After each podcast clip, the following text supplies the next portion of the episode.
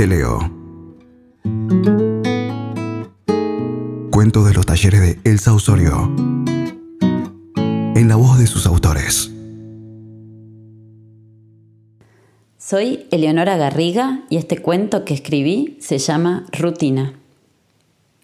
Rutina. Esta calle no te gusta, hay mucho ruido. Tu hermana te dice, no entendés nada, ¿no ves que acá hay más gente? Pero vos eso no te importa.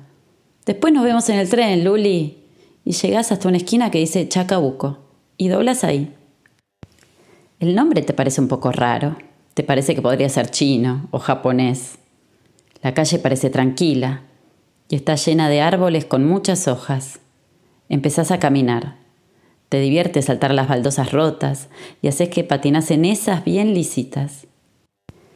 El sol casi ni se ve y la sombra te da frío, pero algo de esa calle te gusta. Aparte te puso contento poder leer el cartel de una, sin trabarte, y eso que la palabra es larga. Todavía te cuesta un poco lo de las letras. La seño te dice que tenés que practicar más. Y sí, vos practicás. Y te pones a la tarde con tu mamá. Y te gusta que ella se siente con vos y con los libritos esos y el cuaderno. Cuando llegues, vas a contarle. Y vas a escribir chacabuco en la hoja para que vea cómo estás mejorando. La cuadra es bien larga y pensás que ojalá en esta tengas más suerte que en las otras. Por lo menos no hay nadie. Sos el único. Y eso ya es una gran ventaja. Tu hermana dice que no hay que ir por lugares vacíos. Pero ella, ¿qué sabe lo que pasa en todas las calles? Acá seguro también puedes encontrar algo. Ya le vas a mostrar.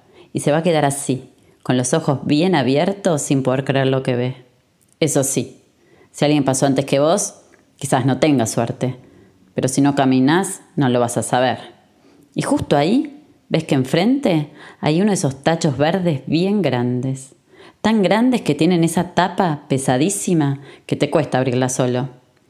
Ahora sí necesitarías a Luli, pero sé fuerza, y más, y contás. Uno, dos, tres, y va.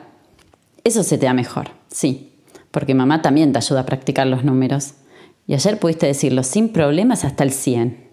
Y qué contenta que se puso ella. Y vos también.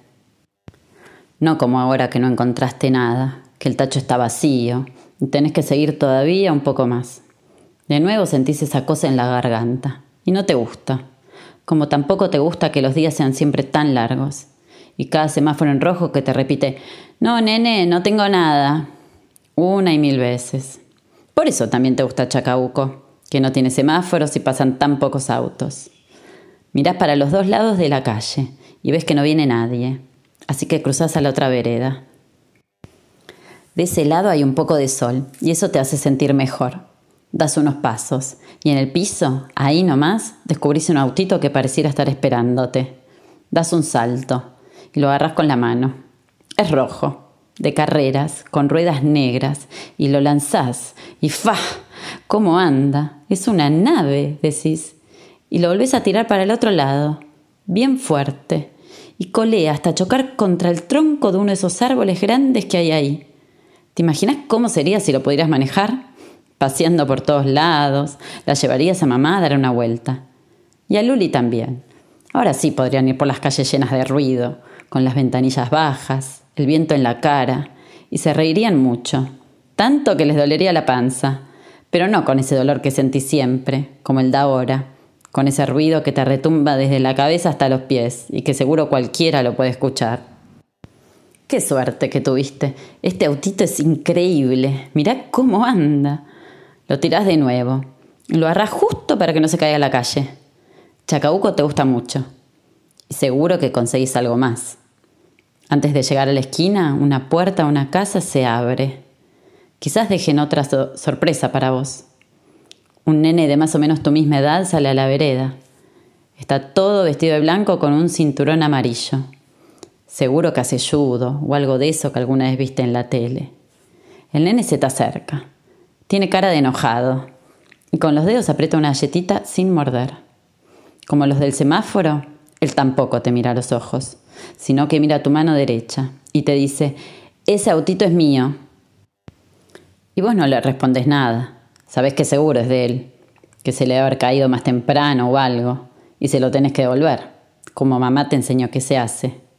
Y abrís tu mano, y el nene te saca rápido el autito rojo, y se da vuelta, y camina hasta la puerta, pero no entra, y tampoco se come la galletita, y se pone a jugar con el autito, y lo choca contra el mismo árbol que lo tiraste vos, y sigue sin dar un bocado.